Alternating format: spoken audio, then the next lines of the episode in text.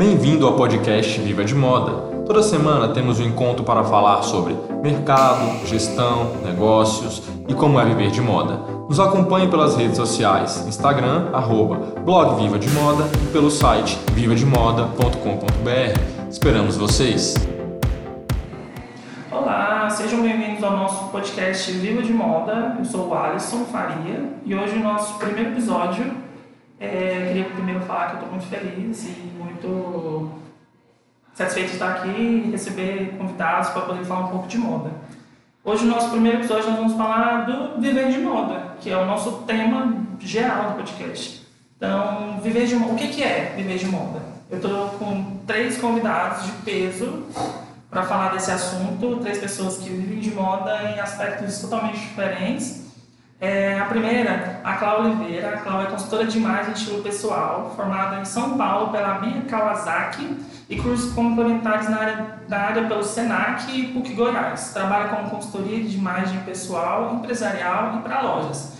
Também faz palestras e workshops sobre moda, tendência, estilo e autoestima. E ela tem no Instagram, arroba Cláudia Oliveira, consultora de imagem. Cláudia, muito bem-vinda, seja muito bem-vinda. Muito obrigada. Obrigada por vir compartilhar com a gente um pouquinho sobre como é que é esse viver de moda. Ah, eu adorei o convite, adorei a oportunidade, porque é muito bom poder falar do trabalho da gente, né? Porque tem muita gente que não entende o que é consultoria de imagem. Então, assim, eu até converso muito com a Dani, que é minha amiga, que para quem é consultor de imagem tem uma dificuldade muito grande, que as pessoas confundem com blogueiro, com digital influencer, são coisas totalmente diferentes.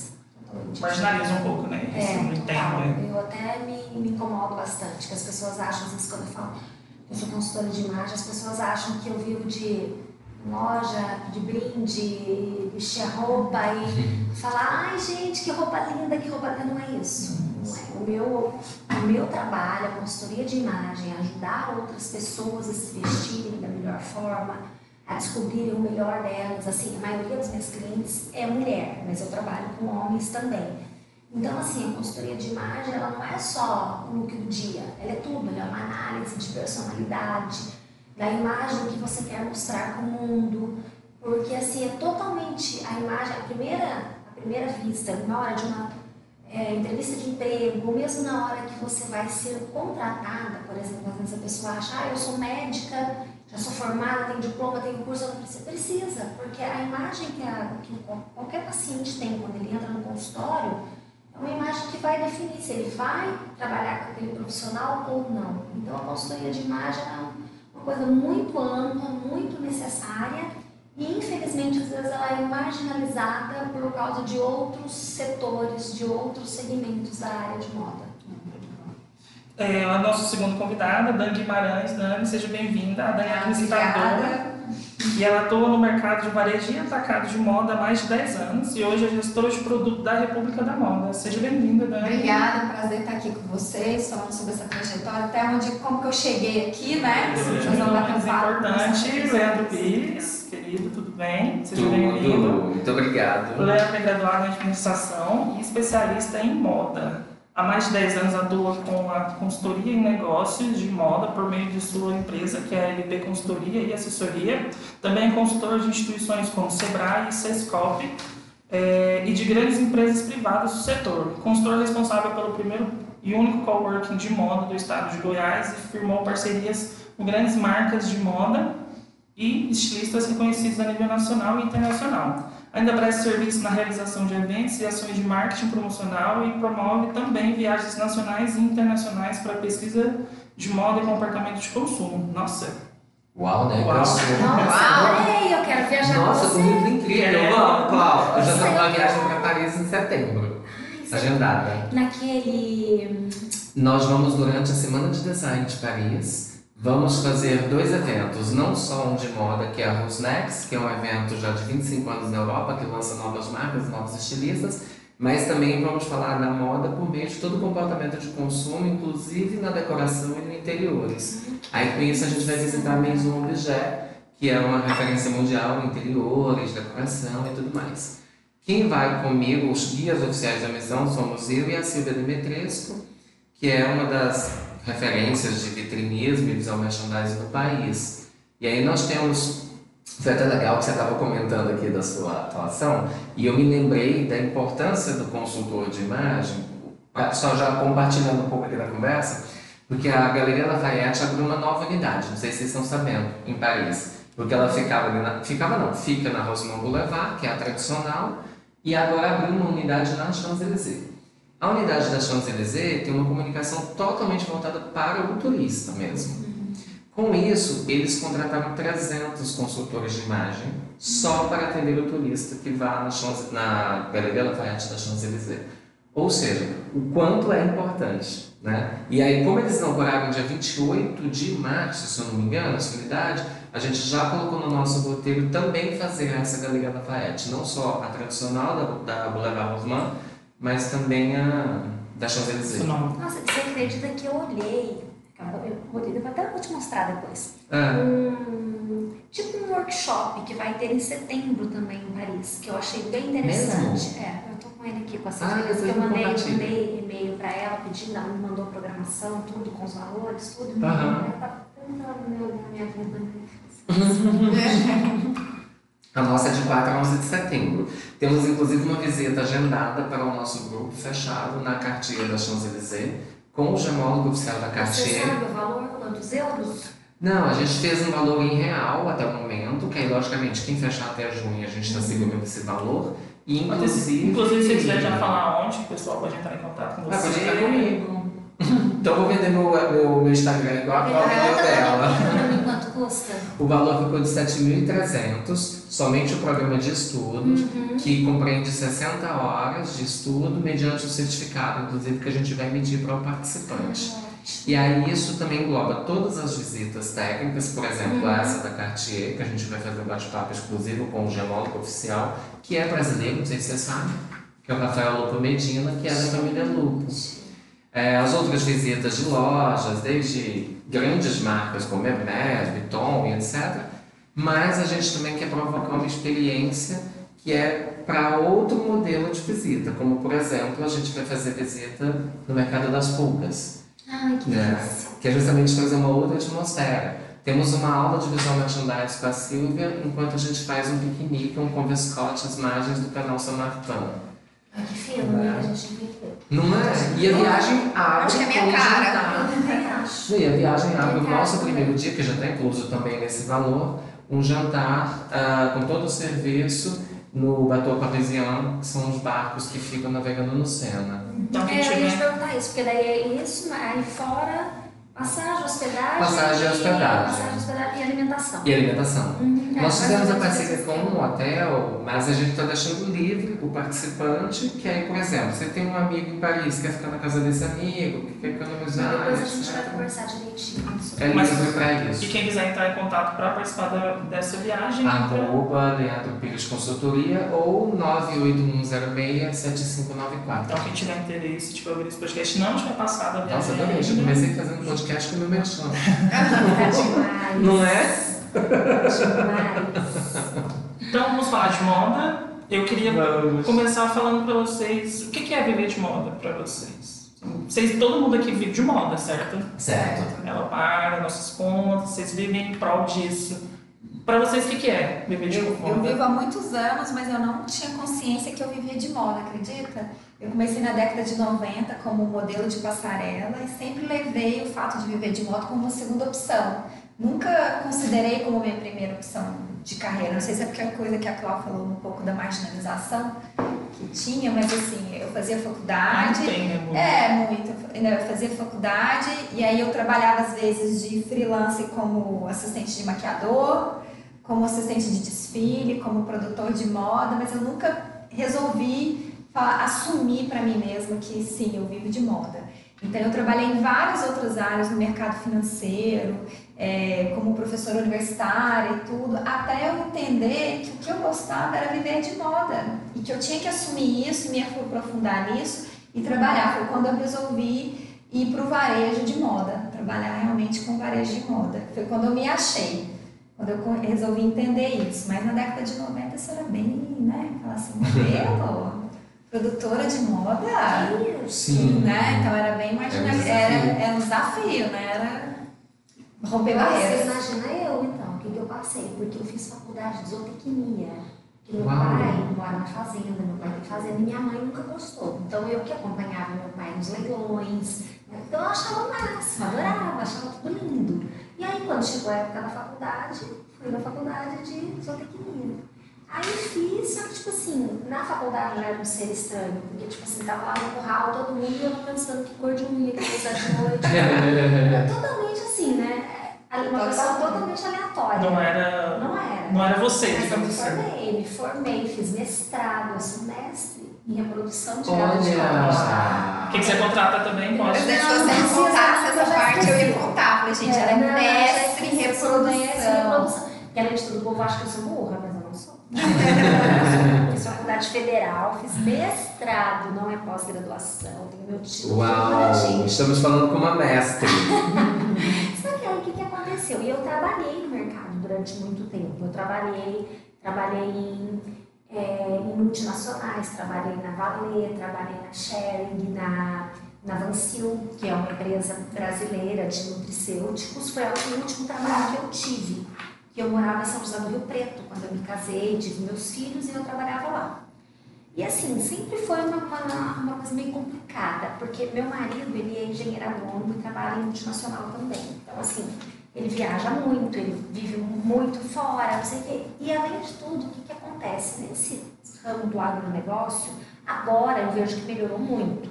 Mas assim, isso eu tô contando coisa de 17 anos atrás. Agora está muito melhor, mas nesse, há 17 anos atrás, 18 anos atrás, 17 anos atrás, quando eu casei, 18 anos, não tinha quase mulher.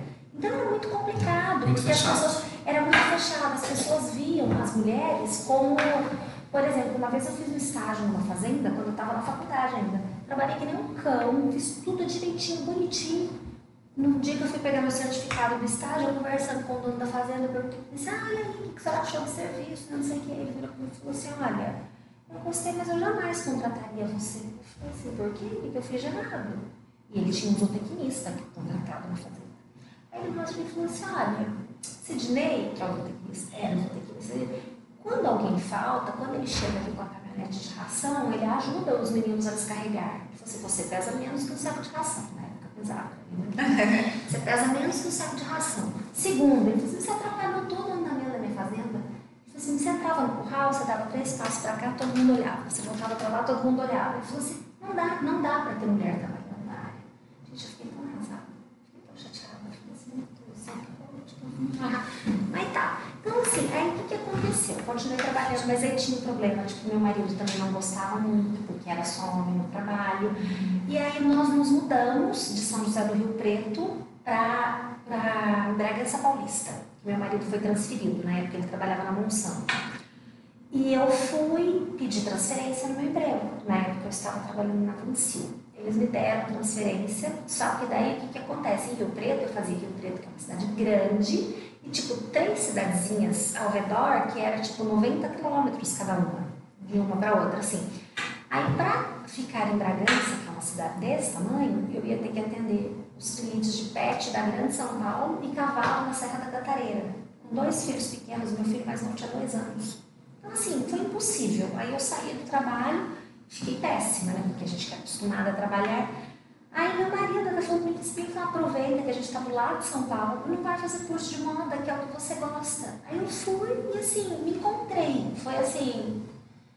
Hoje E até eu o seu marido sabia que feliz. que era o que você gostava também. É, gente todo mundo sabia, né? Tipo, tipo, você sabe aquela coisa de você ter feito cinco anos de faculdade, feito depois mais dois anos de mestrado, assim. Não, pra você ter uma ideia, meu pai. Eu tô imaginando você linda assim, de salto entrando no curral. Não, mas eu não ia só no curral, né, amiga? Aí, tipo, meu pai, hoje, ele fala pra mim assim, quando a gente vai pra fazenda, ele fala assim, eu não acredito que as pessoas pagam pra você escolher a roupa que elas vão vestir. Não acredito. Meu irmão brinca comigo, ele fala assim, eu não acredito que as pessoas pagam pra você fazer a mala delas. Meu marido fala assim, paga, paga, paga, paga, paga. E nós também assim, as pessoas não entendem que nem meu pai... Não considera isso uma profissão, né? Profissão. Meu Ele não pai é assim, uma decepção master. E ele insiste tanto que às vezes ele pergunta, às vezes o Tomé pergunta alguma coisa pra mim, tipo, da zootecnia, e meu marido dá risada, fala, você me pergunta que ela não sabe. Eu sei mesmo, eu não sabia direito naquela época, agora muito menos. Agora eu sei o básico. Então você, antes de viver de moda, já vivia de moda, de certa forma. Já era o seu. É, sempre eu sempre gostei de roupa, sempre tive ideia, sempre tive tudo, sempre fui muito assim. Por exemplo, naquela época, não agora, quero deixar isso bem claro, porque hoje as mulheres do agronegócio são mulheres incríveis. Tem até inclusive um Instagram, eu, tô falando isso porque eu tenho algumas mulheres da minha família estão no agronegócio. Inclusive eu tenho uma prima que ela é do agronegócio, ela é minha cliente de consultoria de imagem, e ela é linda, é uma mulher poderosa, ela ganha dinheiro, ela trabalha, ela tem fazenda de leite, ela tem cavalo com ar de milha, ela corre prova do tambor. Só que você olha para ela é uma mulher elegante, fina, educada, é muito bem vestida. Quando ela está na fazenda, é uma roupa de fazenda. Quando ela não está na fazenda, é uma mulher totalmente feminina. E nessa, na minha época da faculdade, há 20 anos atrás, era assim: ou você era uma mulher mal vestida para poder se dar bem no trabalho, ou você era que nem eu, que não era nada, que era motivo de chacota para o povo da faculdade. Então, tipo assim, não tinha. Hoje, graças a Deus, isso mudou. Hoje as mulheres do agronegócio são assim maravilhosas. Aqui em Goiás mesmo a gente tem muito exemplo. Muito mesmo. As mulheres são incríveis. E pra você, Leandro, o que é viver de moda? Olha, eu E, fiquei. e como surgiu também, né, pra você, aproveitando. Sim, sim. Eu fiquei analisando a sua pergunta, como também ouvindo as meninas falar, e foi muito interessante porque, em resumo, para mim, viver de moda, sem demagogia alguma, é viver. Eu acordo, eu durmo pensando moda o tempo todo. E, Bem. gente, não é mentira. Eu também. Olha, eu entro pra tomar banho, ah, eu coloco uma música pra escutar, tô dentro do box, eu tô escutando aquela música, e aí eu já tô vendo aquela música, inclusive em alguma campanha, algum projeto, sempre tem alguma conexão de moda, Posso sabe? falar uma coisa? Sim, assim, a pode. gente vive assim e a gente influencia as pessoas. É. Porque meu marido, às vezes, ele manda foto pra mim, 7 horas da manhã. Sim. Ele tira foto do povo que tá no café da manhã do hotel, manda foto pra mim assim: Olha isso. o look dessa pessoa. Os meus filhos, às vezes, veem as coisas na rua e falam assim: mãe, isso tá errado, né? É muito engraçado. Então, assim, realmente eu, eu vivo isso o tempo todo e, como a gente comentou mais cedo até no, no, no- na pauta da viagem, eu vejo que a moda cada vez mais está em tudo nas nossas vidas, inclusive na vida de pessoas que não percebem que vivem de moda, que consomem moda. Né? A gente já ultrapassou a fronteira do vestuário, que isso muito antigamente era discutido, mas hoje moda é comportamento mesmo. Então a gente vê a moda na gastronomia, a gente vê a moda na arte, na música, na moradia por meio de interiores. E isso também se comunica já comercialmente por meio de alguns produtos, quando a gente convida um arquiteto para assinar uma coleção, um collab ou cápsula, ou um designer que vai assinar um projeto de decoração, né? Enfim, eu vejo a moda em todo momento que não tem como a gente não viver dela. Pensando já profissionalmente, eu gostei muito do depoimento da Dani, porque assim, eu venho também de uma época que, como a Cláudia comentou, já para o agronegócio existia o preconceito. Da mesma forma, nessa época que eu nasci, existia o preconceito de você ser masculino e trabalhar com moda, porque só trabalhava com moda que era gay. E a gente vivia uma questão de homossexualidade ou de gênero que você também não podia ser. Ou você não podia ser nada, a não ser homem e mulher. Ponto. Se vo... E nem para ganhar dinheiro. Né? Por mais que você ganhasse dinheiro, ia ter sempre aquela história. Mas é gay. Mas é sapatão. Ou simplesmente é estereotipado. Né? Tem um gênero, mas não se apresenta, que é o que a Cláudia comentou. Às vezes você precisava ser uma mulher um pouco mais rude para poder se impor Precisava perante o usar uma mercado. casca que não era Uma sua casca que não era sua. É. Então, assim, para mim isso um foi um isso do, desafio. do preconceito quando eu fiz graduação em administração, depois eu fiz pós em fin- finanças, fiz mestrado e final Uhum. em faculdade. E na época eu entrei na onda de ter um blog, escrever. Aham. Na sala de aula eu tinha problema com os alunos em relação a isso, porque as pessoas falavam assim, ah, você é blogueira? Aí parece que tudo que você leu que, Mas você trabalha com o quê mesmo? que você estudou, é, você trabalha Tem que olhar mais pejorativa do que o blogueirinha. É. Aham. E aí na época Na época eu você literalmente tinha um blog que você colocava conteúdo. que eu colocava conteúdo. Era- É o que a eu gente só- se conheceu nessa época, né? Foi, eu tive também um blog. E aí nessa época época eu fazia conteúdo mesmo, e era muito bacana. O meu chegou a ser o terceiro blog mais acessado do estado de Goiás, né? Mas É assim, eu, eu tinha, eu, eu fui quando eu entrei em crise, porque aí eu tinha essa outra profissão, tinha, levava em paralelo essa questão do blog que estava me dando problema, que tudo que eu li, que eu É, que todo mundo até hoje conhece a Dani como Dani do Entra na Moda. É, da minha moda, exatamente. né? Vou fazer o merchan do A referência é Dani do Entra na Moda. E aí, com isso, só que por que que acontecia isso? Porque viver de moda somente na época não pagava minhas, minhas contas Não. também. E isso era tão forte no meu caso em especial, porque eu ainda venho de uma cultura religiosa familiar. Então, viver de moda não ganharia dinheiro, viver de moda era se apresentar como gay, e viver de moda era se apresentar como um gay que infringia inclusive as leis religiosas, né? Ou seja, Era muito todo errado. E eu costumo dizer, e aí cada um aí com a sua espiritualidade, que essa nem é a pauta, mas eu costumo dizer que viver de moda, para mim, teve um movimento espiritual. Porque foi justamente um momento que surgiu a oportunidade, que eu não tinha, inclusive, formação para tal, mas tinha o feeling. E no que foi acontecendo, eu fui aproveitando a oportunidade com qualificação, fui buscando qualificação, experiência de mercado. É, mas eu sinto realmente que foi algo espiritual, tipo assim, é isso que você gosta e é isso que você nasceu para fazer e é isso que eu vou te abençoar para fazer. Eu sinto a mesma Então coisa. mim é isso. Hoje eu vivo de Eu moda, sinto a mesma eu- coisa. eu vejo a, a minha missão espiritual, claro, Eu sinto a mesma coisa. Influenciando na vida das pessoas por meio da moda, a minha contribuição como pessoa na vida de Eu vou te outros. falar, por exemplo, quando eu chego assim na casa, já, isso já aconteceu muitas vezes, acontece frequentemente. Às vezes eu chego na casa dela, aquela hora de espelho, que ela abre aquele sorriso, que depois eu recebo uma mensagem, esses dias ela mandou uma mensagem que falou assim, olha, meu marido falou que me descobri que eu sou uma nova mulher. Gente, isso me deixa tão feliz, Sim. mas tão feliz de saber que eu posso fazer a diferença na vida das outras pessoas. E transformar a vida dela, de É, porque às vezes a mulher, tipo assim, ela tem dinheiro, ela mora bem, ela tem Uhum. saúde, ela tem, entre aspas, uma vida perfeita. Uhum. Mas ela não está feliz, Sim. totalmente feliz. E tipo assim, a autoestima, ela deixa a gente feliz. Com toda história, se você- certeza. Posso colocar que a- se eu estiver bem, Inclusive sem você dinheiro. pode, exatamente, você pode falar pra mim, não, Você você fica feliz sem dinheiro. tô feliz assim mesmo, não tô nem aí.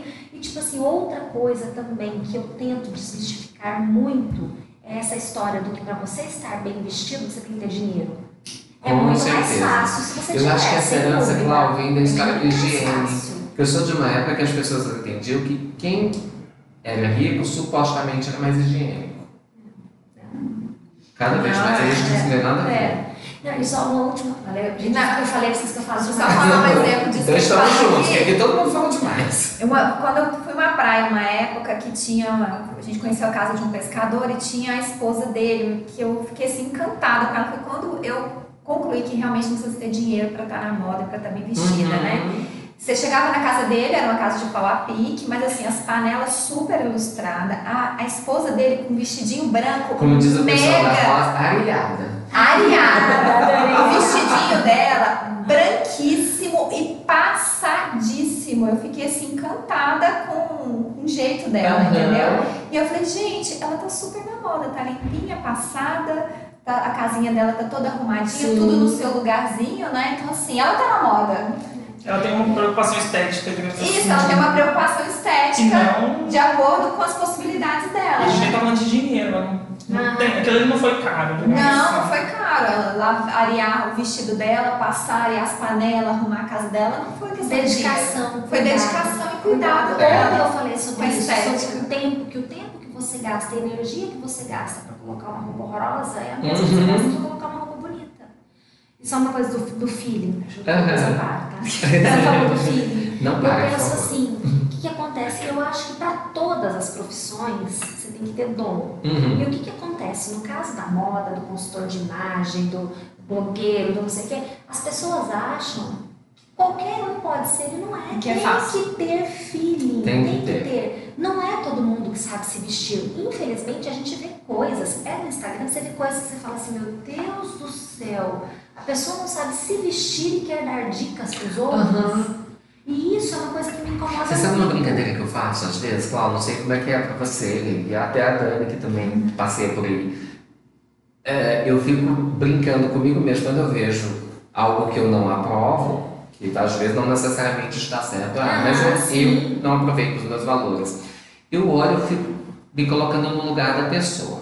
Aí eu falo assim, sempre que a pessoa chegou no espelho da, da, da casa dela, olhou, tá legal, eu tô bem, é assim que eu vou sair, beleza. Então não é possível. É impossível, ela só Eu, na verdade, quando eu vejo essas pessoas. É um referencial dela de beleza, né? Sabe o que eu penso? Gente, que pessoa segura de si.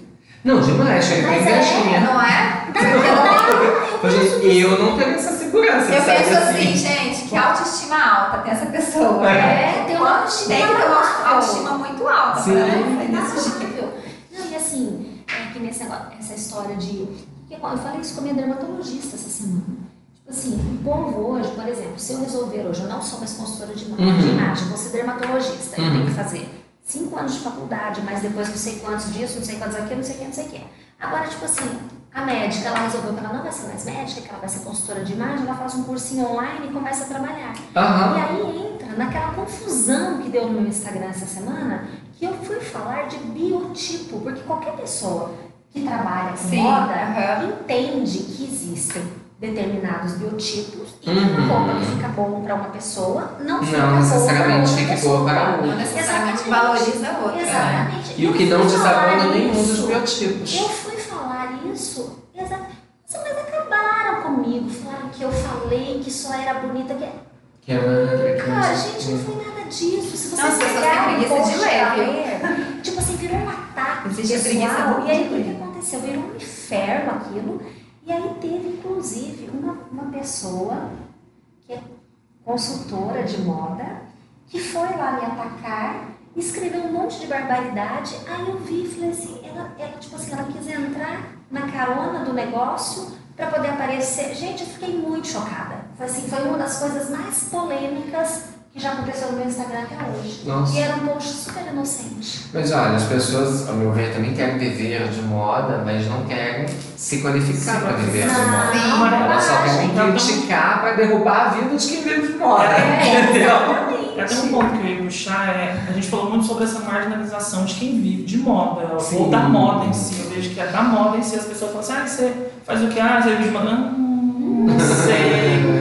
Isso também vai para as pessoas que veem a gente de fora. Elas também marginalizam a gente como pessoas que trabalham com moda. Falam assim, ah, a moda é fútil, é irrelevante, ela só vive de glamour, de beleza, de Ah, Na roupa. verdade, as pessoas acham que é fácil. É, as pessoas acham que é fácil. Acham que é Que nem fácil. meu né? irmão, de novo. Tá, às vezes eu ligo pra ele de manhã, ele conversando comigo, não sei o quê.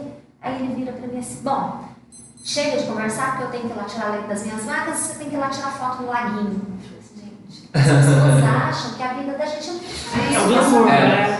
Não, Mas não. Eu, isso me lembra, Isso gente, até- todo mundo aqui certamente assistiu o Diabo das Praças. Sim. Ah, Isso me lembra aquela parte da contextualização da Miranda Prasley, né?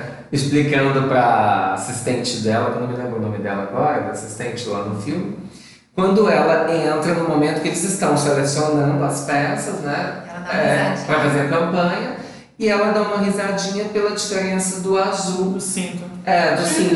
É e aí a ótimo. Miranda vai contextualizar todo o movimento de pesquisa, eu não vou lembrar tudo agora para falar, mas se eu não me engano, o Oscar de la Renta, que tinha lançado eh, no Lápis Lazuli e etc. E ela vai contando toda a cadeia que começa na alta costura, passa pelo preta-porter, até chegar na moda Que é o atacadista, chicken down, que né? depois vai é caindo, que tem vai massificação. caindo a massificação e que depois da moda atacadista chegou na mão dela que já foi no outlet. E aí ela agora está consumindo um produto que foi pensado, que gerou uma economia mundial e ela acha que moda não tem nada a ver. Que entra É, Você só o gostinho dela, você acha que aquele cintinho que azul. Não conseguem entender por que, que, por exemplo, uma bolsa Chanel custa o que custa.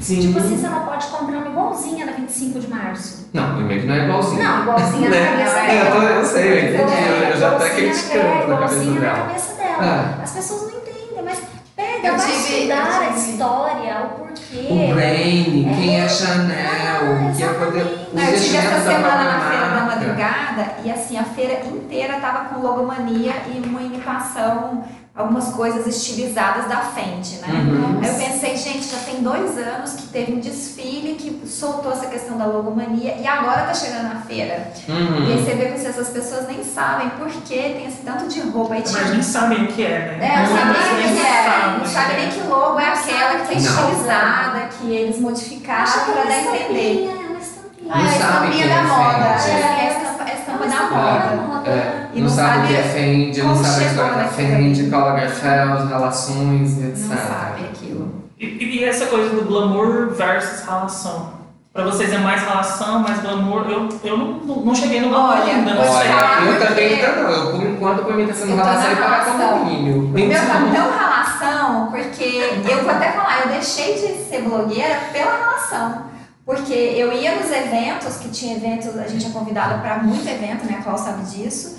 É, lançamento de coleção e eu, eu trabalhava o dia inteiro, saía seis do serviço, ia pro evento, as meninas lá já estavam assim, maquiada, com cílio postiço, e eu acabando de sair do trabalho.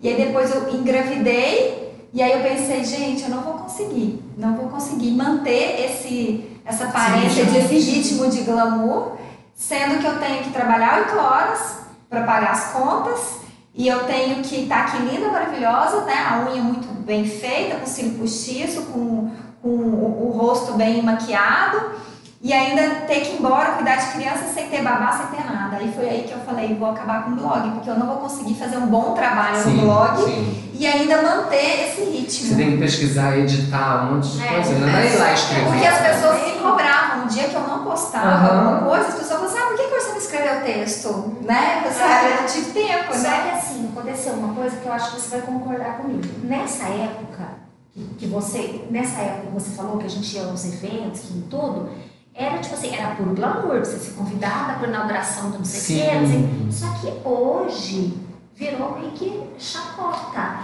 Hoje, quando você é uma né? pessoa que vai em todos os eventos, as pessoas Isso não te posiciona, inclusive. não te Você posicionam. perde até Você posicionamento. perde porque o que, que acontece? Vou dar um exemplo. Vaca, Por exemplo, fulano vaca. né? convida uma pessoa, tipo assim, paga não sei quanto para fulano de tal fazer a tal da presença VIP no evento. Paga uma fortuna pro fulano e aí vai mais um bando de gente que não ganha nada, que vai, gasta com cabelo, com maquiagem, e fica lá o tempo inteiro. Oi, qual que é a valorização do trabalho? E eu, eu vou falar pra você que eu até gostava de ir nos eventos para cunho de pesquisa mesmo, que é quando você Uhum, vê a coleção uhum. inteira, é Aham. quando vocês explicam o porquê de cada coisa que eles criaram. Antes Mas era assim, né? antes Hoje em era dia assim, não. hoje em dia No seu Hoje caso, então, Dani, você transformou isso pro seu trabalho. É, Real, que aí você- ele começou a, digamos, pagar as contas. Isso, e depois, ele- depois que eu encerrei o blog e eu decidi que eu ia viver de moda, que eu ia pro varejo de moda, ia viver, aí que ele começou a pagar as contas. Enquanto eu levava isso como uma segunda opção, como era, eu era vista como as coisas pejorativas, quando eu resolvi encarar que era minha profissão mesmo, aí ele começou a pagar minhas contas. Não me deixou rica ainda. Ainda. Mas assim, tá pagando as contas, entendeu? E é isso que é importante, a É gente importante. assumir que é isso que eu quero, a gente estudar para isso também, não ser Uhum. também uma Olha, aventureira. você não tá rica, mas como diz a Nusa Leão, eu nunca tive muito dinheiro, mas houve épocas que eu tive menos. É, Então, houve épocas que eu tive ou medo. seja, hoje você está numa época melhor. É, não é Vivendo verdade, de. Com certeza, e vivendo aquilo que eu gosto. Sim. E o mais interessante é- tem vocês três aqui é que assim, todo mundo aqui vive de moda, mas ninguém faz roupa, certo? Existe também essa marginalização Uhum. de falar assim, ah, pra você viver de moda você tem que só fazer roupa. Ou ter A uma roupa- loja. A roupa é uma consequência do trabalho de Ah, vocês, eu certo? acho que hoje, inclusive, assim, com, com toda essa diversidade cultural, a questão da inovação, da tecnologia, a internet, etc, etc, eu vejo que a cadeia produtiva da moda, como a gente chama, cresceu muito.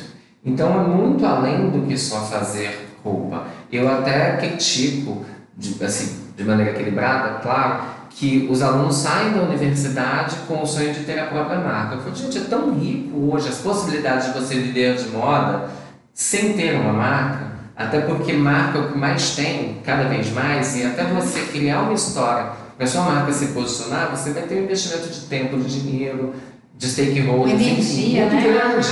E você pensa, é, vindo até na fala da, da Cláudia, quando você estava falando, Cláudia, eu lembrei, porque assim, Goiás a gente não tem tanta essa experiência de pensar a moda conversando com o agronegócios. porque a gente não tem indústria têxtil. Os profissionais de Goiás, a sua grande maioria, é, conhece a cadeia a partir do tecido. E aí vamos, a- nós, temos, nós somos referência de confeccionistas, né? Exatamente. Mas a gente não conhece do tecido para trás, que é quando Que começou isso. lá no algodão. É, Que lá no começa plantio do com o algodão. agronegócio. Que aí começa com agronegócios. Hoje, por exemplo, eu sou consultor da ACOPA, que é a Associação Goiana dos Produtores de Algodão, e eu não sou do agro. Uhum. Mas por quê? Porque a gente vê a importância do algodão dentro do produto de moda, quando vira fio, da que vira tecido, é, aí o tecido vira legal. produto de moda, né? Ah, a gente tem aí, vocês que trabalham com a imagem, sabem o que é pensar, para quem mora no Cerrado Goiano, um produto que é de poliéster e um produto que é de algodão, que respira. E as pessoas não entendem isso mesmo. Essa semana eu coloquei um stories falando um pouco sobre esse antes do tecido, né? Foi muito legal. Você falou a história do couro, Ah, né? Do legal. algodão. Aqui eu fui, fui visitar a pecuária e falei, gente, vou lá fazer uma pesquisa de moda. Vou vender na pecuária. Aham. Porque lá tem toda a história, né? De, do algodão puro, a maquininha que usava para tirar o, Os teazinhos manuais, tirar o caroço, autodescaroçamento. tirar o né? descaroçamento. Aí a outra senhorinha lá fazendo, colocando ali no tear, né? Aham. E fazendo fio e o no tear E que propriamente do dito. caroço faz-se o óleo, faz-se outras coisas Faz também. outras coisas também. Aproveita de tudo. Pra poder virar o tecido propriamente Vai, dito. vá, vá. Agora, o Alisson, você falou sobre que ninguém pro- pro- faz, produz moda. Eu produzo uma, uma parte que são camisas, né? Pai e filho. E eu comecei com isso porque eu pensei de outra forma. Quando eu deixei o blog, eu tinha 10 mil seguidores, né? E aí eu falei, gente, eu tenho que arrumar um jeito de ganhar dinheiro com esse povo, né? Viver de moda. E aí, meu, minha filha tinha acabado de nascer e uma amiga minha falou, Dani, por que você não vende camisa pai e filho, né? E aí eu fui atrás de... Você projetou o seu nicho que você, você precisava. Isso, eu aproveitei o nicho que eu já precisava, os clientes orgânicos que eu já tinha, Conhecimento. o conhecimento que eu já tinha da cadeia produtiva, que eu já sabia como que era, e comecei a vender camisa pai e filha. Aí o povo fala assim, eu não sei por que você não é grande hoje. Eu falei, gente, porque eu nunca tive o sonho, como o Leandro falou, de pessoas que têm o sonho de ter a própria marca, Uhum. de ter produção, de ter o próprio negócio. Eu falei, essa nunca foi minha pegada. Mas assim, eu gosto de, de manter as camisas num, é, numa quantidade bem menor, não quero colocar ela em produção grande escala, porque eu gosto de trabalhar com esse varejo de moda, que é diferente de eu trabalhar dentro da pessoal produção. também. É, não é uma coisa de eu trabalhar dentro de uma produção e fazer 10 mil peças, 20 mil peças, né? Sim. É um outro ritmo, é uma outra energia que eu tenho Como que é seu- gastar. o seu processo de produção? Você faz ele em menor escala. Eu faço ele em menor escala, é, hoje em dia é mais por encomenda, né? A pessoa me fala a ocasião que ela quer usar, e aí eu vou atrás do tecido que a pessoa quer, passo por uma costureira especializada em camisa de alfaiataria mesmo,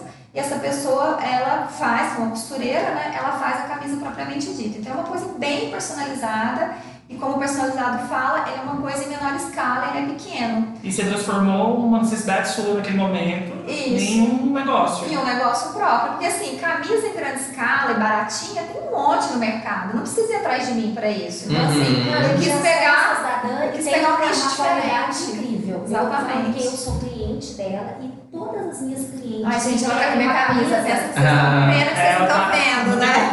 não vê no Instagram, mas ela tá com a camisa. Vocês vão ver no Instagram. que querem camisa, eu sei por quê. Porque a Dani tem a camisa com corte impecável, Uhum. qualidade impecável, acabamento impecável. Que é o acompanhamento. justo. é. Sim. Um preço justo. E hoje algum- algumas pessoas têm investido nisso, né? Nesse nicho de mercado mais Personalizado. personalizado. Acha. handmade, né? É. As Mais pessoas exclusivo. são as coisas da Dani são hand- handmade, mas não são aquele handmade Artesanal. caricato, artesanal. Sim. Por É. exemplo, você coloca camisa branca dela, podia ser uma camisa branca carolineira, que eu tô usando, vai ver, porque não tem uma etiqueta de fora mostrando, Sim. não tem uma coisa assim, tipo um detalhe que, nossa, só tem na... Então, tipo assim, é o clássico básico Uhum. que todo mundo usa. Que hora que você Então, eu você acabei- tudo. Acabei encontrando esse nicho, que foi um Nossa, nicho eu que eu consegui. Gente, Nossa, é muito propaganda. Obrigada. Obrigada pelo merchan. Então, assim, eu arrumei um jeito de ganhar, é, de viver de moda também com essa produção personalizada, mas o que eu gosto de trabalhar mesmo é com varejo de moda, porque você vê o resultado bem mais rápido, Mais do seu rápido. trabalho do que o personalizado, né? Queria, para fechar essa primeira parte, perguntar para cada um dar uma, uma visão. Qual que é o principal desafio hoje para vocês? O principal desafio para vocês viverem de moda. Que eu todo dia se acorda e falo assim, olha, meu desafio é esse. Tem alguma coisa Olha, pra pontuar? Enquanto as meninas vão pensando, não sei Na se verdade, elas compartilham dessa ideia, mas eu penso, para mim hoje, o meu principal desafio é me manter no mercado. Porque a cada dia nascem pessoas que são bacanas, que são muito boas, logicamente, aí se tornam competitivas comigo. Por outro lado, nascem pessoas que não são tão boas e não tão qualificadas, mas que vão buscar concorrer o mesmo mercado. Lógico que elas não são bem concorrentes porque elas não têm o que eu apresento. Por outro lado, o mercado talvez vai querer contratá-las, porque mesmo elas não tendo a mesma entrega, eles vão prezar pelo mais barato. É, e não vamos ser ingênuos. Existe quem preza por qualidade, existe quem preza por preço. E isso é em todo o mercado. De moda, alimentação e afins.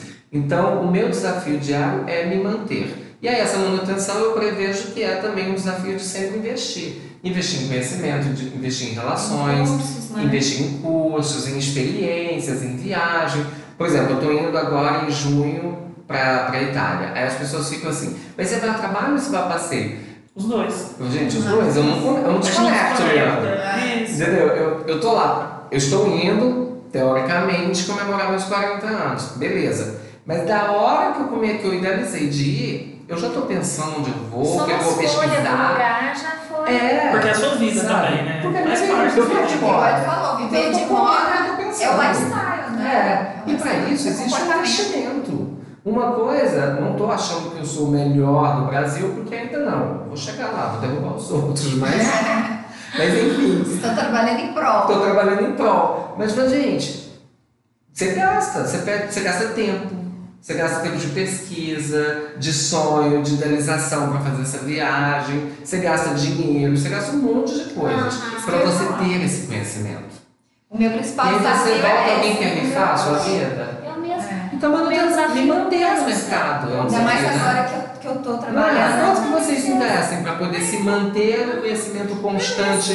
Para ter, igual você falou que você já estava pesquisando a viagem de Paris, ou seja, para quê? Você vai se divertir? Claro, faz parte do viver de moda, Faz a gente se jogar. Aham. Mas você está indo lá buscar conhecimento para voltar mais bem preparada para continuar atendendo o seu cliente num diferencial de prestação Eu de concordo serviços, né? totalmente com o que você falou, totalmente. É, para mim é o meu desafio também.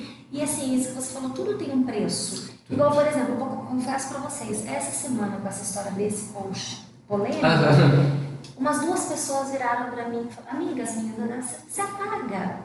Eu falei assim, gente, não, não vou pagar. Se Eu posicionar vou pagar também. sabe por quê? Eu não falei mal da moça. Uhum. Eu, só, eu tenho a minha opinião profissional. Se ela pagar, eu, vou estar entrando, eu, não vou estar, me- eu não vou estar me respeitando.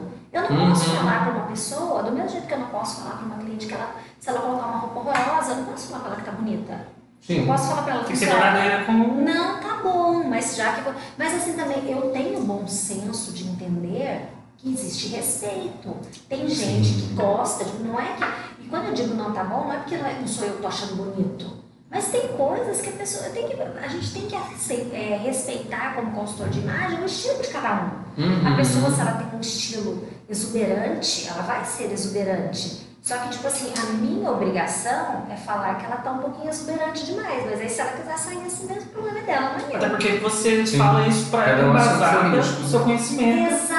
Exatamente. Não é Não é porque embasado você porque gosta, eu acho. Não é embasado porque eu acho essa cor bonita. Embasado porque essa cor tá em alta, porque essa cor combina com a pele dela. Uhum. Porque exatamente só que as pessoas trabalho. às vezes acham que quando eu falo alguma coisa, eu tô falando porque eu gosto, porque eu não gosto, porque eu. Não é isso. Você não está dando pitaco, né? É, Você está fazendo uma consultoria. Exatamente. Aí assim, o às que me vezes não confortou nessa história, eu tô usando esse exemplo de novo, porque assim, ao mesmo tempo que teve tudo isso, várias pessoas escreveram pra mim assim, nossa, não desista, obrigada, porque as Uhum. suas dicas diárias me ajudam. Porque assim, o que, que acontece no Instagram hoje? Ele é a minha maior ferramenta de trabalho para Uhum. captação de cliente. Uhum. Porque o que, que acontece? Assim, a maioria dos trabalhos que eu fecho foi através do Instagram. Entendi. Porque você não vive de Instagram também, né? É, então lá eu coloco muita coisa, e tipo assim, eu coloco uma dica, coloco alguma coisa, e a pessoa pensa, nossa, ela acha que ela pode me ajudar. Aí ela vai, entra em contato comigo, me contrata ou não.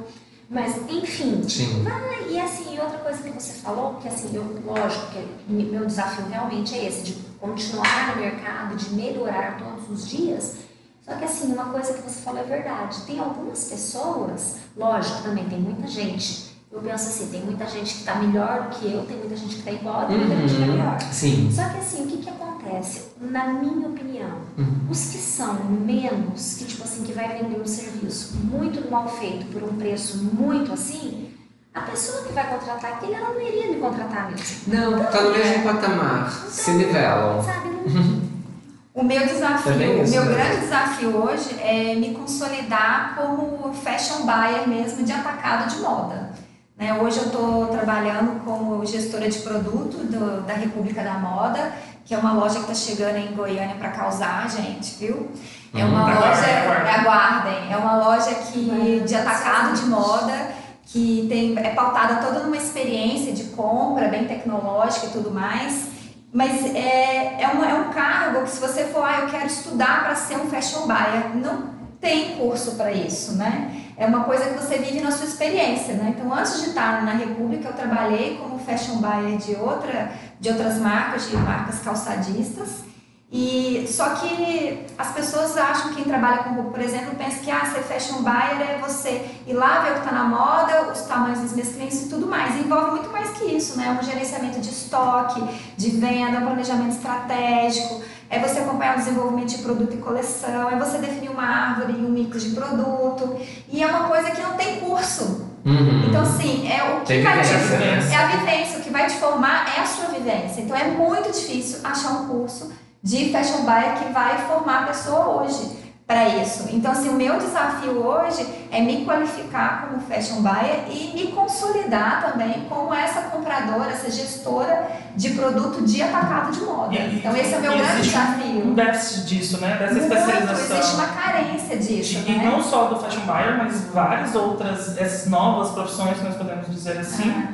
é- que não existe esse tipo de especialização, de pessoas para falar assim, olha, não é ensinar, mas pelo menos dar o caminho. Isso, tanto que muitas empresas de moda acabam contratando é, pessoas que quem quer um fashion buyer master acaba contratando alguém assim que vende que era comprador de cimento, porque tem a, a Uhum. experiência na gestão da, da estratégia de estoque e tudo mais, mas alguém que é de moda que vai para lá e quer fazer um curso, ah, eu quero ser isso quando eu sair da faculdade, é bem difícil, não tem como ensinar. É só a vivência E mesmo. outra coisa, gente, o que assim que eu sinto também, que vocês devem sentir também, que às vezes as pessoas acham que, tipo assim, você falou em moda, que qualquer pessoa que está no mercado sabe fazer Pode tudo. fazer moda. Uhum. Sabe fazer tudo. E que nem, por exemplo, esse trabalho que a Dani faz, eu não sei fazer. Sim. Tanto que a Dani já teve várias pessoas, às vezes as pessoas ligam pra mim, ah, você faz tal coisa assim, assim. Eu falei assim, eu não faço, mas eu vou te passar o telefone de uma amiga quem que faz. De quem faz, né? E assim, Porque é muito assim, específico. naquele desespero, naquela ânsia de ganhar dinheiro, Sim, se sim. oferece pra fazer qualquer coisa. É ir lá não sabe fazer. Eu sempre acho que a gente tem que fazer assim, a gente tem que prometer menos e fazer mais. É. Eu estava com um cliente essa semana e a gente estava justamente alinhando quais seriam as minhas entregas e aí eu até pedi o cliente para alterar a palavra porque da maneira que estava sendo escrita deu a entender que a minha entrega era outra. E aí eu ainda comentei, eu falei, eu não sou produtor de tecido, eu não faço isso. Então vamos mudar a palavra porque pode, para quem ler o documento, pode entender que a minha entrega vai ser outra.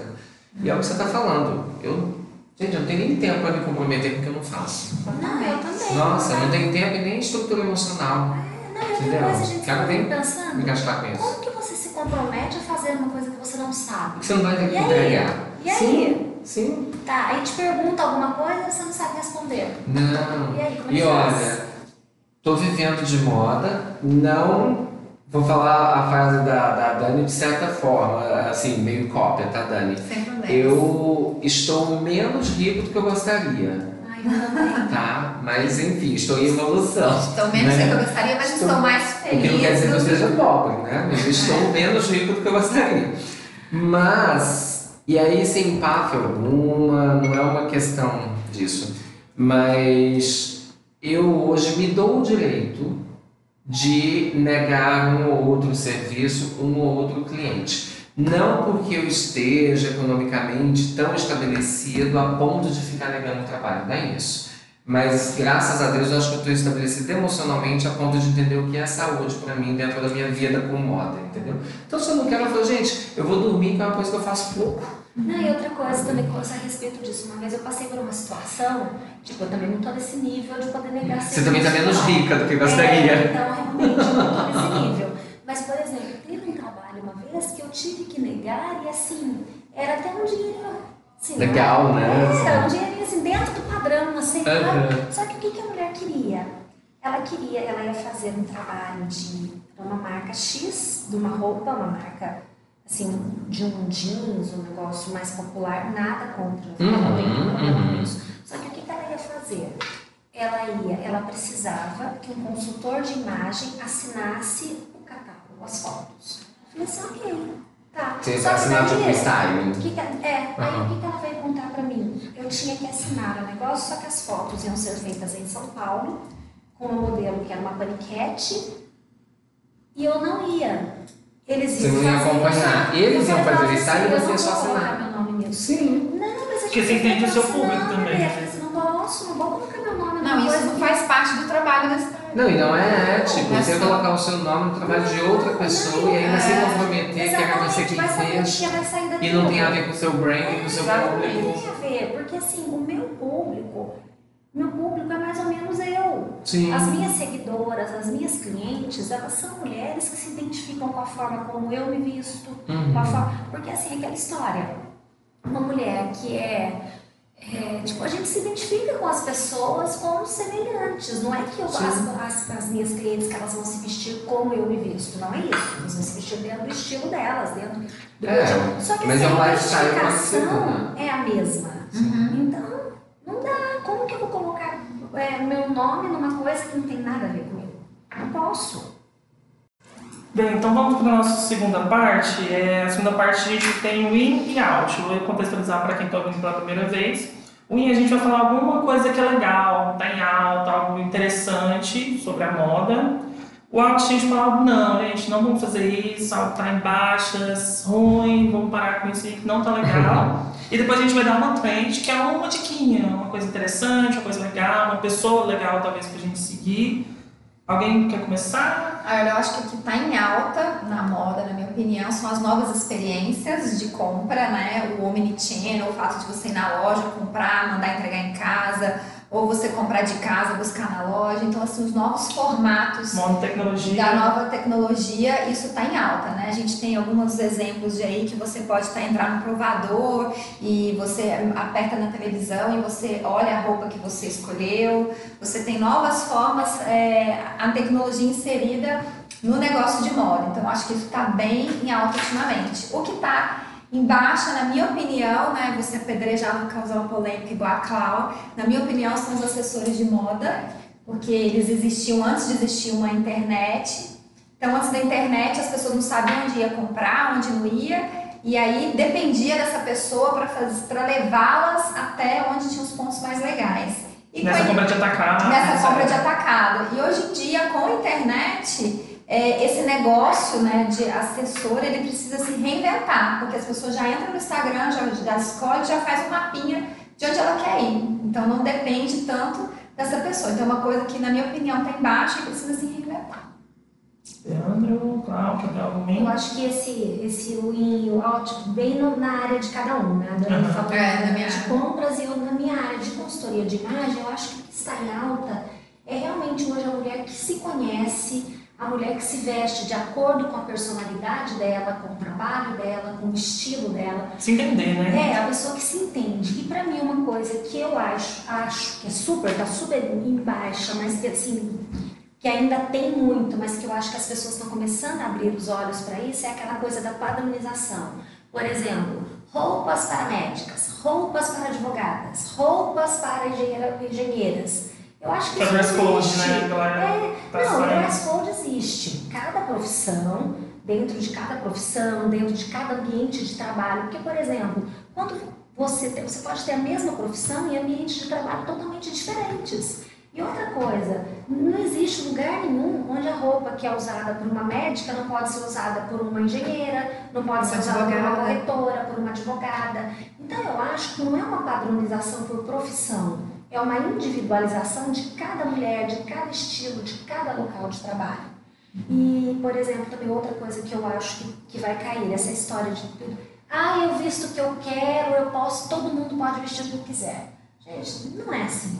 Não pode. Por exemplo, se eu quisesse chegar aqui hoje de pijama, eu não poderia. A gente pode vestir o que a gente quer, desde que a gente use bom senso.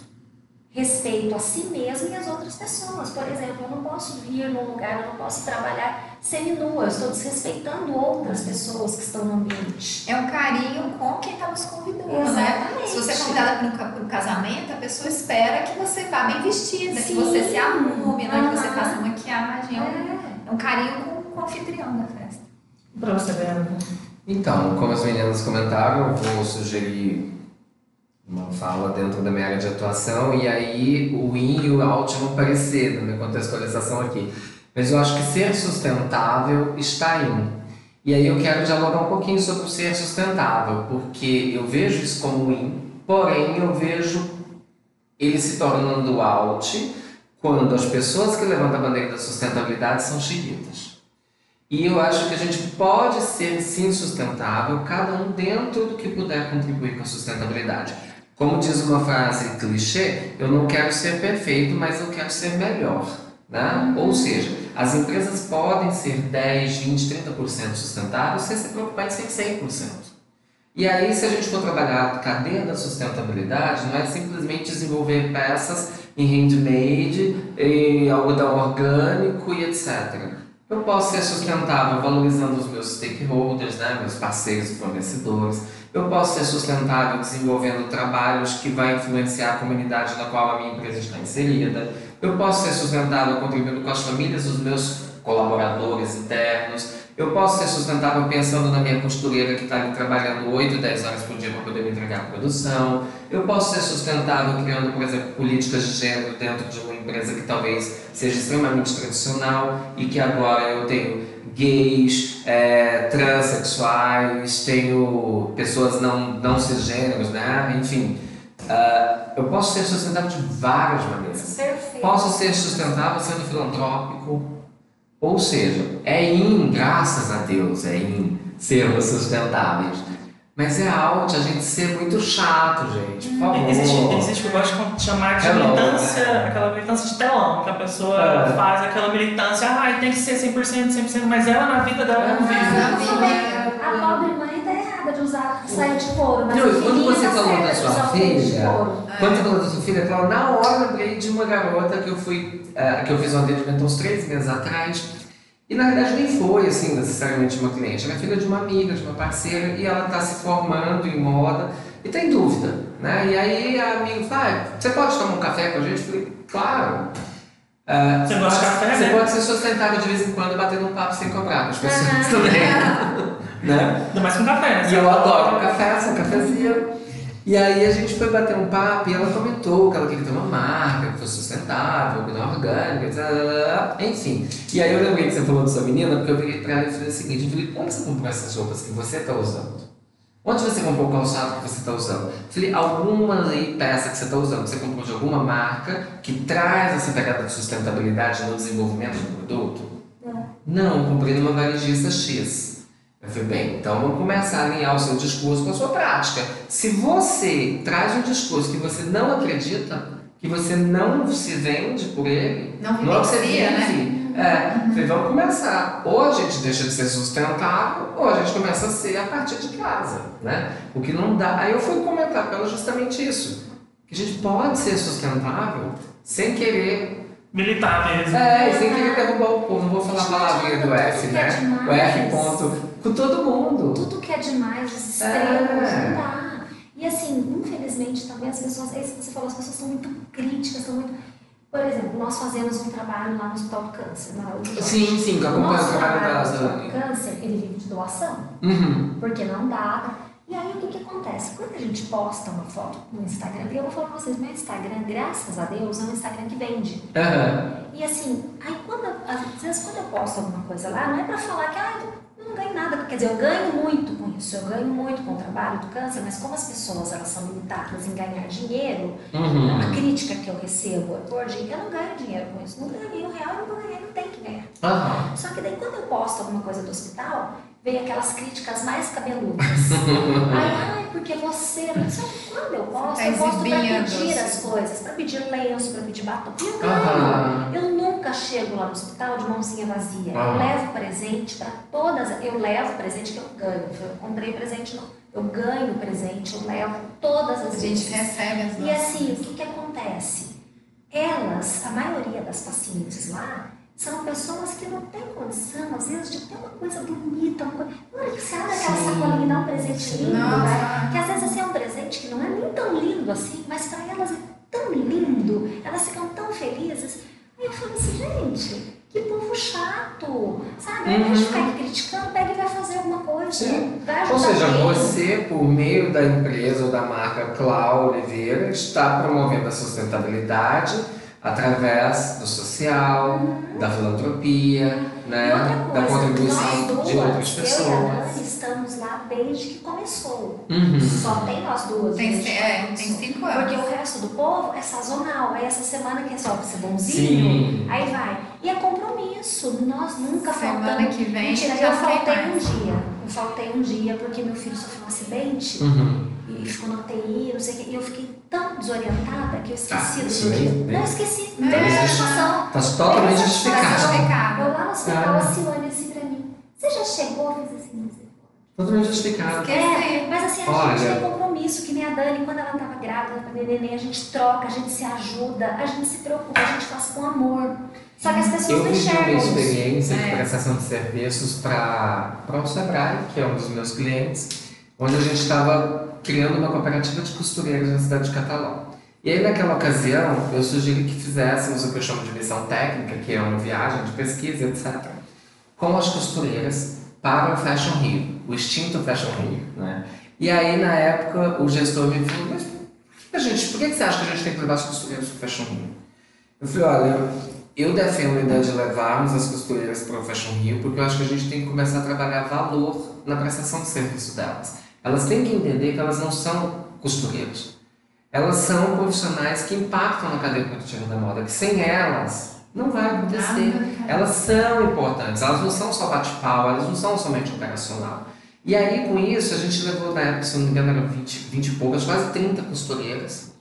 Nós fomos, gente, foi um trabalho tão incrível em vários aspectos. Primeiro que assim, tinha muitas mulheres que nunca tinham viajado sozinhas sem o marido. Olha que lindo. Com o decorrer do trabalho do Sebrae com essas mulheres, os maridos foram soltando um pouquinho elas e aí teve algumas vezes que o marido deixou ela viajar sozinha, sem ele. Olha que lindo. Sabe? Que, emoção. Muitas mulheres que nunca tinham visto o mar. Olha que engraçado. E elas foram, teve um dia que a gente separou de manhã, a viagem, logicamente, não era uma viagem parceira, era uma viagem de trabalho, mas a gente separou um momento para elas irem no mar, para elas conhecerem.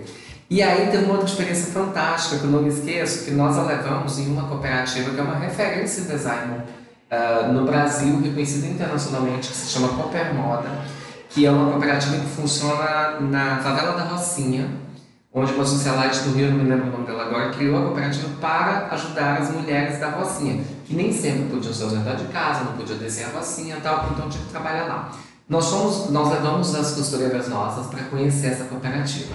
Gente, subimos a Rocinha, chegamos lá e escutamos o relato de várias mulheres que, que vivem na Rocinha, que têm suas, suas dificuldades. Naquele dia em especial, elas estavam arrumando os produtos para participar de uma feira em Londres, de design, para expor os produtos delas. Enfim, ah, e detalhe, num determinado dia a gente conseguiu todas sentaram na sala de desfile para assistir um desfile no Fashion E aí, incrível. eu falava para elas, eu falava, aquilo que tá ali, pessoas como vocês, que costuraram, só tá lá porque vocês costuraram, porque teve uma costureira, porque teve uma modelista, porque teve uma piloteira, porque teve uma cortadeira, porque teve todo mundo envolvido. Então, o estilista ele não é mais que vocês, ele é tão quanto vocês. Como vocês também não são mais do que ninguém. Sabe? Uma coisa Eu entendo isso outra. como sustentabilidade. Uhum. Com isso a gente cria valor para a própria pessoa, ela se posiciona de outra forma, cria autoestima, cria empreendedorismo. Uhum. Né? Ou seja, tem tanta forma da gente ser sustentável. É. Eu acho que é isso. Legal, é isso. Então, é, vocês querem deixar as redes sociais, quem quiser acompanhar vocês nas redes sociais? Deixa a rede então, social, o número da conta. Ai, eu não quero deixar Né? Quem quiser acompanhar, Até porque, qual? gente, eu vou deixar o número da conta, porque agora eu tô precisando ir pra Paris, que essa pessoa Não tá é? Vem comigo. Vou deixar o número da conta. Bom, meu Instagram é arroba Enter na Moda, onde eu falo mais de camisas, não falo muito do processo de compras, mas é arroba Enter na Moda, quem quiser ver um Acompanhar. pouquinho, acompanhar um pouquinho. Tá. O meu Instagram é Clau Oliveira, consultora de imagem. E nele eu coloco é, dica de tendência, de moda. Tento fazer uma coisa bem diversificada, coloco um pouco, apesar também não for famigerado o look do dia. Porque eu até fiz um texto bem grande falando isso, que eu não sou modelo, não sou blogueira, mas eu sou uma mulher de verdade. Então, para mostrar que as mulheres de verdade Também que tem rola. quadril grande, que não pesam 50 quilos, que elas podem estar bem vestidas. Então eu sempre coloco isso também. Leandro? Meu Instagram é Leandro Pires Consultoria. Geralmente o que eu publico lá são ações, atividades e atualidades de, de fashion business, né? De negócios de moda. Mas eu também publico o que eu tô comendo, ah, onde que eu tô. Lifestyle, lifestyle. né? Seu Então. Meu lifestyle, entendeu? Ah, a Cláudia tá me seguindo. Eu publico o que eu acredito, entendeu? Ah, eu também. Então, sempre publico né? que eu acredito. Eu apanho, mas. Ah, é bem-vinda. Gente, sigam também o arroba blog Viva de Moda nas redes sociais. A gente vai sempre postar todas as novidades, tudo que tá rolando no nosso, nosso portal. Acessem vivademoda.com.br que nós teremos muitas novidades a partir de Eu agora. quero só contar uma coisa, você falando desse negócio da, É. do, do- desse momento, da sustentabilidade, Sim. dessa oportunidade para pessoas que às vezes. Eu tive uma experiência muito legal aqui nesse shopping, há alguns anos atrás, não lembro quantos anos. Pra quem não sabe, a gente tá aqui no Estação da Moda, que é, É. de Goiânia. Isso, Eu tive uma experiência muito legal aqui, que eu fui contratada para fazer um trabalho. Foi um mês de trabalho, foram palestras todo sábado, nós fizemos, teve uma mon- montagem no meio do shopping, com cadeira, com as araras, eu mostrava as possibilidades que aqui tem roupa para tudo quanto é tipo, para tudo quanto é estilo. Fazia essas palestras para as pessoas que estavam aqui comprando, foi sempre no sábado à tarde. E todo mundo que comprou no shopping durante esse mês concorreu a um sorteio de uma tarde de personal shopper, que é o acompanhamento de compras como consultora de imagem. Uhum. E a moça que ganhou foi muito legal, ela gostou muito. Então foi uma experiência bem diferente, porque a pessoa que ganhou era uma pessoa que normalmente ela não me contrataria. Sim. Mas ela teve assim aquele. Então para ela foi muito legal. Para mim Bacana, também foi uma experiência muito legal, porque ela ganhou a tarde de consultoria e um valor que eu não lembro quanto foi Pra para poder gastar. Ela tinha, tipo assim, ela ganhou de presente um valor X e o meu trabalho para ajudá-la a fazer as compras. Sim. Então foi assim, foi um dia incrível. Bacana. Então, gente, acompanhe o nosso portal, vivademoda.com.br. Quero agradecer aqui vocês três por compartilhar um pouco da vida de vocês, do Viver de Moda. Ai, obrigada eu. Obrigado. Ai, eu agradeço também. Ai, a gente podia fazer mais vezes, gostei É. acho. lógico. E todas as terças. Traz mais pautas. Claro. Todas as terças nós estaremos disponíveis nas. Na, todas as terças nós estaremos disponíveis nas plataformas de streaming com o nosso podcast Vídeo de Moda. Acompanhe as nossas redes. E é isso, gente. Muito obrigado e um beijo. Até a próxima. Até semana que vem. Tchau, tchau, tchau.